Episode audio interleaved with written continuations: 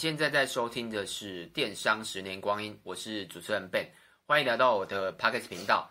那我们之前有请一集是我的朋友，那他分享他创业的经验，然后他是开早午餐，然后上架之后啊，也蛮多朋友反映说，哎，觉得蛮有兴趣的，所以我之后也会针对那个创业这一块，然后创业的目的就是赚钱嘛。那我刚好最近啊，就是家里要换房子，所以我。呃，也实际的参与了买房子的经验，就是从我一开始对房仲是非常的陌生，然后再到现在，呃，因为我今天也特别请了一个信义房屋的我认识的朋友，然后也是这次跟我成交的房仲，然后从他的从我这次买房的所有的从一开始什么都不懂，然后到现在已经确定买了一间房子，然后跟一些后续。然后我觉得里面有蛮多可以学习的。那我们今天就请我们的来宾嘉莲跟大家打声招呼。Hello，大家好，我是嘉莲。嗯，那他是在信义的新庄店，在幸福路上嘛，对不对？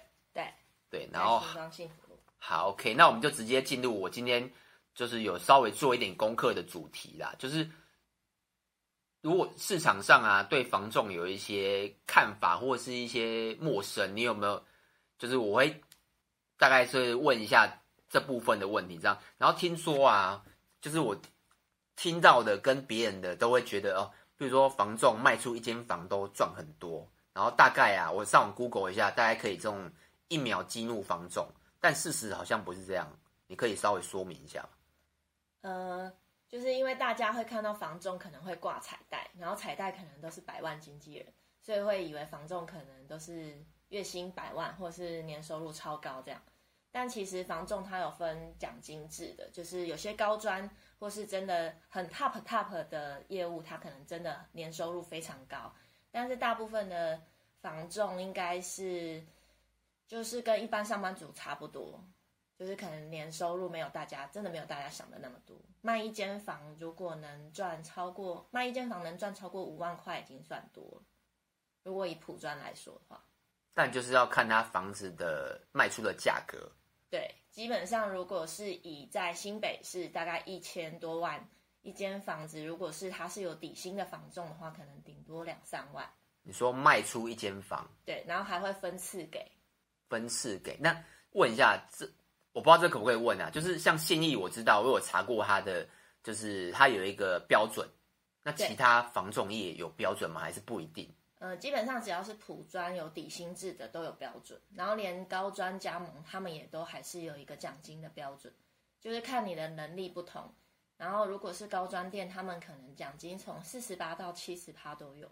那其他防重业也是这样吗？还是不一定？嗯，大概就是八趴。那如果这个案子不是全部都你成交，就是除以二，就是四趴。哦。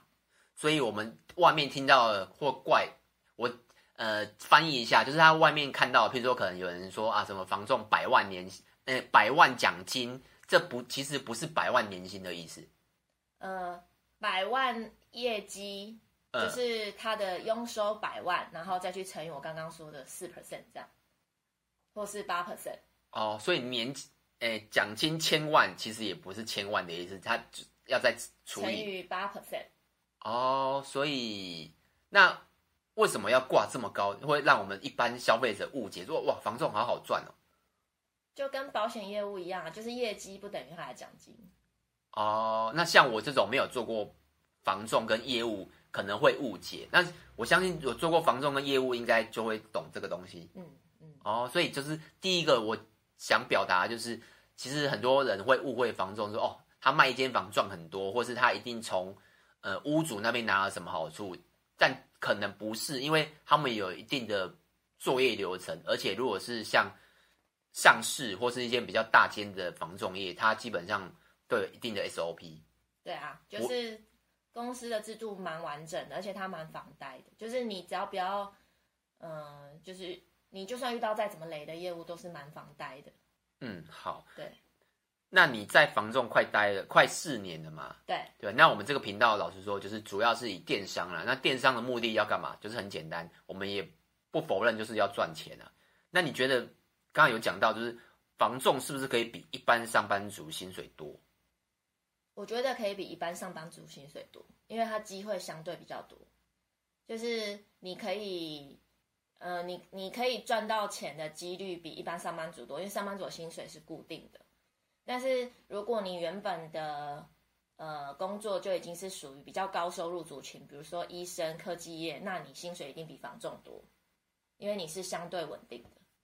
那可是你你们工作时间也长吧？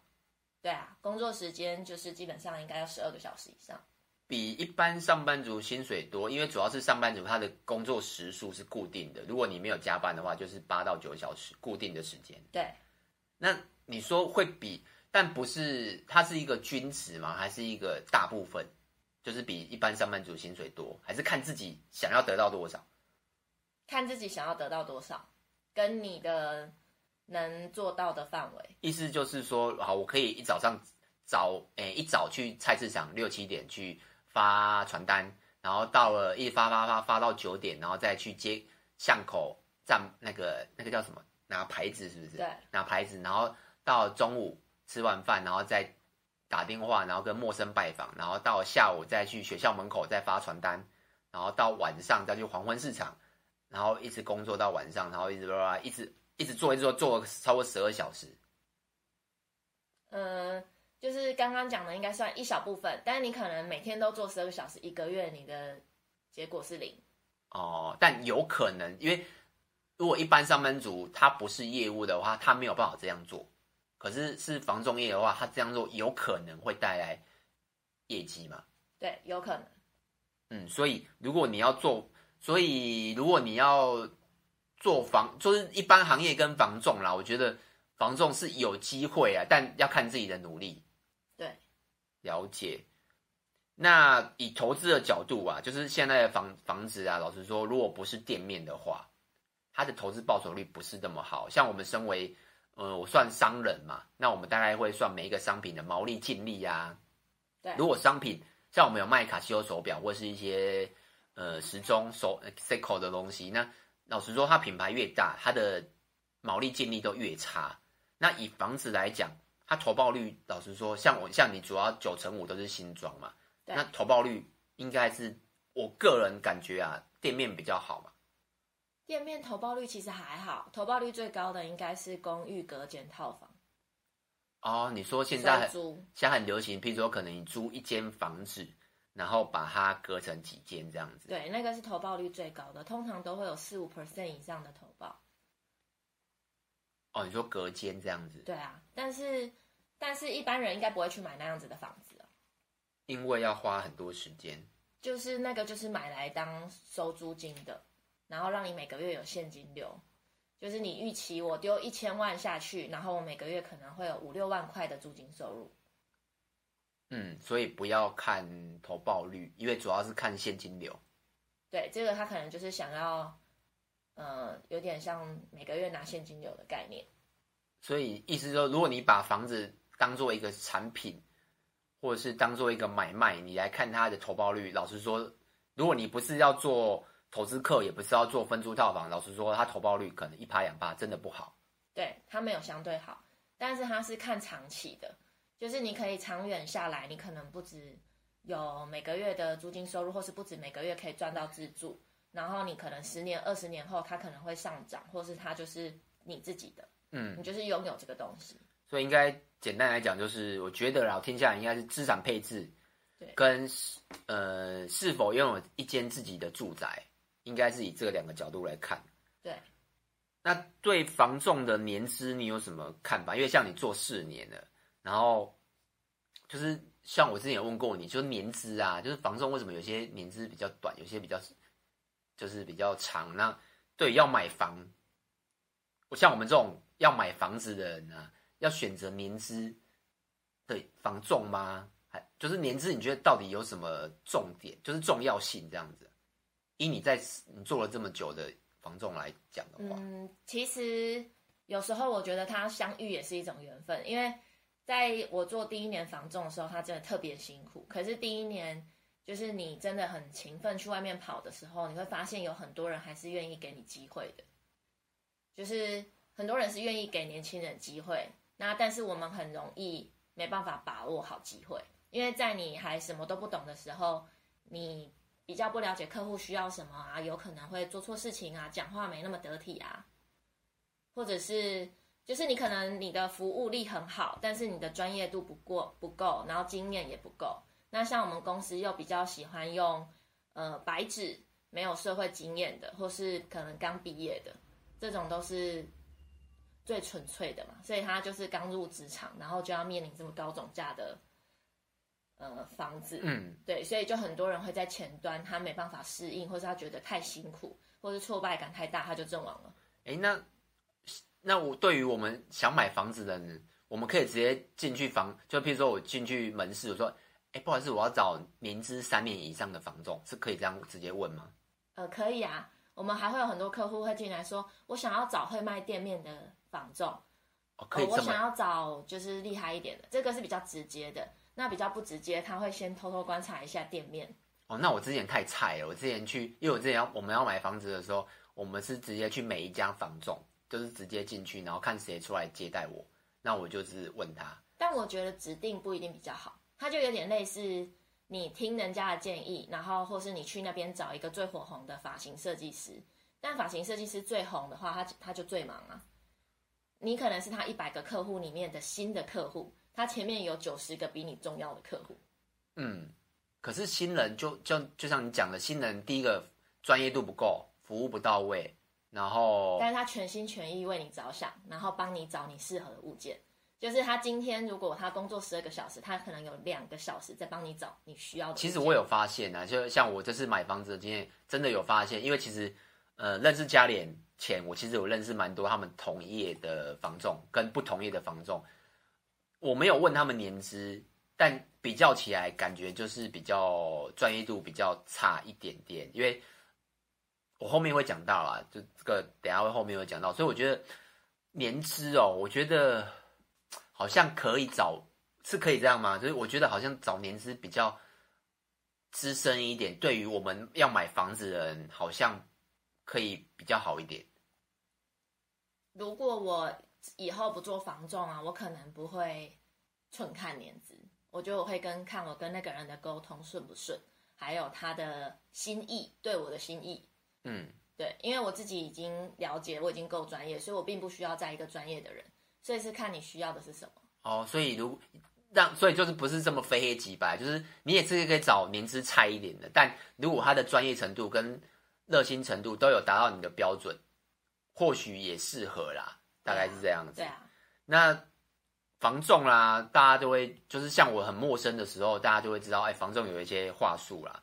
你有什么看法？就是很多你应该知道吧？市场上举几个例啊，譬如说啊，我跟你啊，譬如说我跟你看约看房子，然后很多房仲人说，哦，这个这个目前有很多组在看哦，或是我想要下斡旋的时候，然后他会跟你说，哦。这个之前有人下过，或是之前怎样怎样，或是就是他表现的很，这个让这间房子很抢手，或是很多的一些我们个人觉得是话，就是比较陌生一点的买方会觉得是话术啦。嗯，那你你就是你有没有什么看法？其实其实我觉得话术它就是说话的艺术，不是只有房仲业啊，只是因为房仲业大家可能会特别提，是因为他你在碰到房仲的时候，你就是在碰你人生最大的财产。不管是卖还是买，它基本上资产都是相对多的，所以你会特别留意他的每一个行为跟每一个话语，你会担心就是是不是会受骗啊？我们要保护自己。但其实不管各行各业，你去菜市场买菜，那个老板也会跟你说这周低哦，然后不然就是跟你说这最后一颗了，卖完就没了，要收摊了，便宜卖你，这种都会有啊。所以像有时候如果我去菜市场买菜，哎，我不会去菜市场，就是买水果的时候。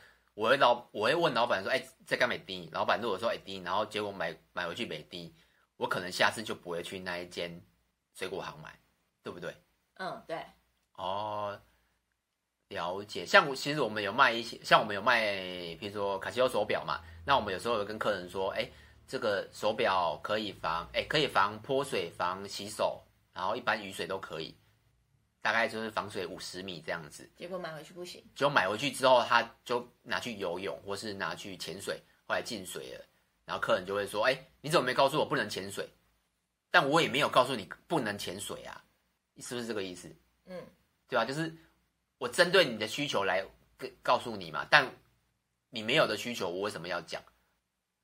好像是有点类似哈，就是它不是话术啦，它就是一个，就是一个，就是一个销售方式跟说话对对，只是我们可能我刚才讲的买手表、买苹果那个客单比较低，所以也不是说不老实，对啊，就是有时候会觉得让人家觉得不老实，但它就是一个，我觉得一个就是一个说话的艺术啦，就啊应该更好举例说，譬如说，老板，我今天想要买水果，然后老板可能只推荐你哈密瓜。那你有没有想过，为什么他推荐你哈密瓜？为什么不推荐你其他水果？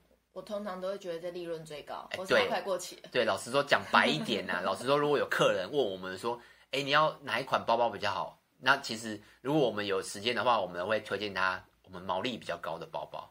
那你说为什么？因为赚比较多啊。讲白一点，嗯，那你说这是话术吗？我觉得就是一样，就跟家人讲的，就是一个艺术了，应该是这样吧。我觉得就是销售方式，嗯，每一个产业它都有自己销售的方式。好，那接下来是我看一下主题哦。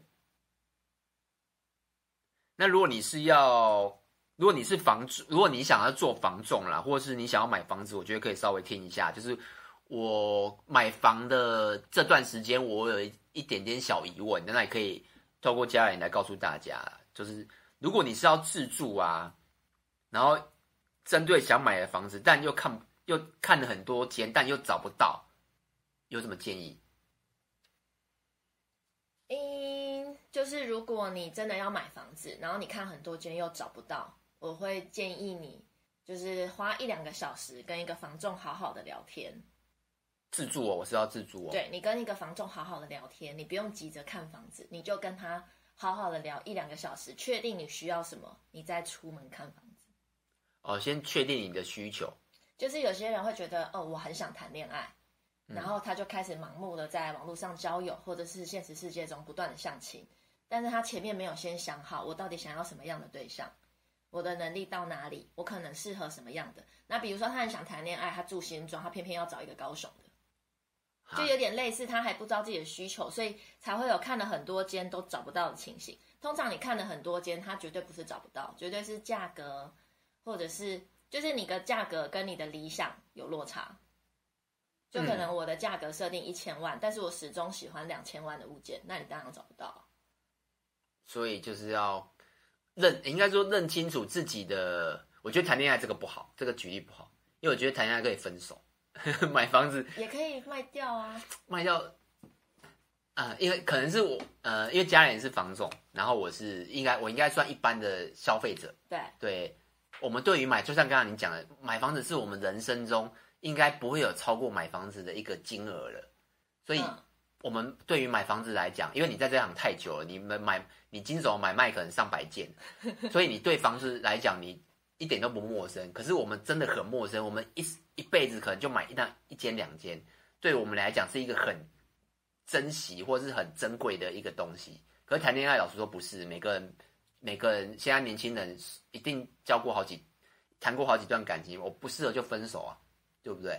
我觉得买房子对我们来，哎，买房子跟谈恋爱，我觉得买房子更神圣，对我来讲啊，对，所以应该是说，就是应该是说，就是买房子，如果你要是自住啊，但你看的很多，但又一直找不到，他的意思就是说，要你先认清楚自己。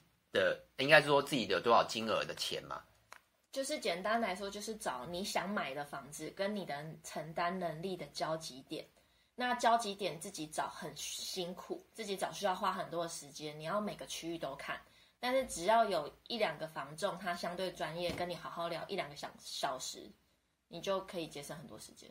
嗯，那像很多人就是像我很多朋友，就是因为大楼比较方便嘛，那他就是想买大楼。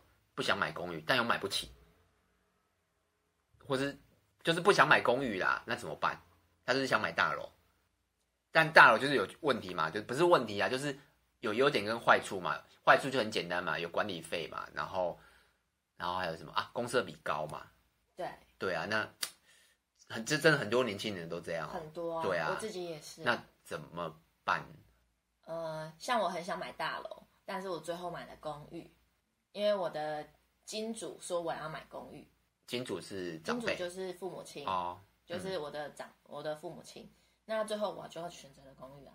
那其实各有优缺点啊。我我可能会从他现在住的，比如说他现在假设是租房子，他已经在租大楼了。那你要叫他来买公寓，真的不容易。或是他原生的家庭，他就已经租，呃，原生的家庭就已经住在大楼。那你要叫他买公寓是相对困难的，所以你就帮他找适合他的大楼。可是他就会一直嫌说，哦，公设比很高啊。像我其实就一直，像我我们后来跟家里人买的房子，我是买大楼，不会是买公寓，因为就像他刚刚讲，我真的我原生家庭我就是住在大楼里面，大楼有管理员，有垃圾处理。有一些诶、欸、住户的调解，公寓都没有。对对，因为像我公司是公寓嘛，像有时候漏水啊，然后我还要排解住户纠纷，因为我们是住一楼嘛，有时候可能停水或停电，他就会 来问一楼，其实有点麻烦呐、啊。对，就是我大概知道大楼跟公寓的差别。那像这种买家，最后有，因为他我觉得为什么会公寓大楼最后他会在那边选的原因就是。主要是他资金有限嘛，那最后像你说那么久，有那种真的真的最后就回去买公寓嘛？因为他大楼就是没有钱买。呃，少数，少数哦。嗯，就是他可以接受公寓的客人，他其实刚开始就会接受。但是我反而是遇到原本很多要买公寓的客人，最后他们选择买大楼。可是那买公，然后他想买大楼的。那最后可是还是钱的问题啊，还是买小一点？还好，因为买公寓跟买大楼的自备款差不多，甚至买公寓自备款要多一点。哦，所以是差不多。所以你说他付呃他的房贷可能比较多啦，应该是。对，大楼的房贷跟每个月的管理费跟税费比较多。哦，所以他就是勉强挤出一点钱，然后之后要买之后要付的贷款也比较多，然后他一样选择去买大楼。对，那如果真的是。预算有限，然后又很想住大楼，可以换旁边一两个区域，就是往外再买一点。对，这是我等一下问的，就是像如果我现在在 A 四工作，但我却在，但我又一直觉得 A 四的房价比较高嘛，那对，那有办法，就是你就会考虑叫他去买 B B 区。我通常都会这样建议啊，但是呃，通常假设在新庄原本住新庄的人，他能接受换去泰山或五谷的人。呃，通常要没有两种可能，一种是他没有地缘性，就是没有地缘性的意思，就是他本来就不是居住在这里，他是外移人口，他没有家人在这边。然后另外一种是他没有包袱，没有包袱指的是他没有小孩在某个学校工作，没没某个学校念书。比如说我小孩现在就念呃中港国小，那你要我去其他地方买，那我就每天接送就很辛苦。嗯，哎，那像我这种，我从小出生在新庄，然后家人朋友几乎都在新庄，然后就是要叫你去买其他区域，去买五谷或泰山，这种客人有可能吗？很很少，很困难，很困难，除非他真的是新庄，可能看了五六十间，他觉得真的累。那怎么办？如果你真的接到这种客人，他就是他就是还是一样嘛，又回到钱的问题。我新庄就是买不到嘛，那但你会怎么解决？就怎么办呢？就 是，就是要么就愿意多借一点钱，或是多赚一点钱，不然就是呃换区域，就或是带他去另外一个区域看看，然后也许会不一样。就还是回真的是刻板印象。就还是回到刚才讲的，你先认清楚自己，你的你的资你的资金有多少，然后跟你的条件等等，你比较容易买到一个属于适合自己的房子，应该是这么说吧。，OK，那我们这一段就比较长，我们等一下再录下一段。就是我下一段可能会讲一些，比如说他家里有没有什么经验可以传授啊，然后跟我这一次，我这次买房大概老实说，从要买到现在也经过一年哦，因为我认识了蛮多房仲，然后看了一些房子，然后一些经验，然后再就是呃从房仲，然后因为我主要是电商嘛，然后从房仲的这个角度，我觉得。对电商来讲有什么可以做的事情？那以上就是我这一集的节目。那你有什么问题，欢迎到 FB 跟 YouTube 找我。那我的名字都是电商十年光阴。那也可以到 Apple Podcast 给我一个五星评分跟留言。那就这样子喽，拜拜。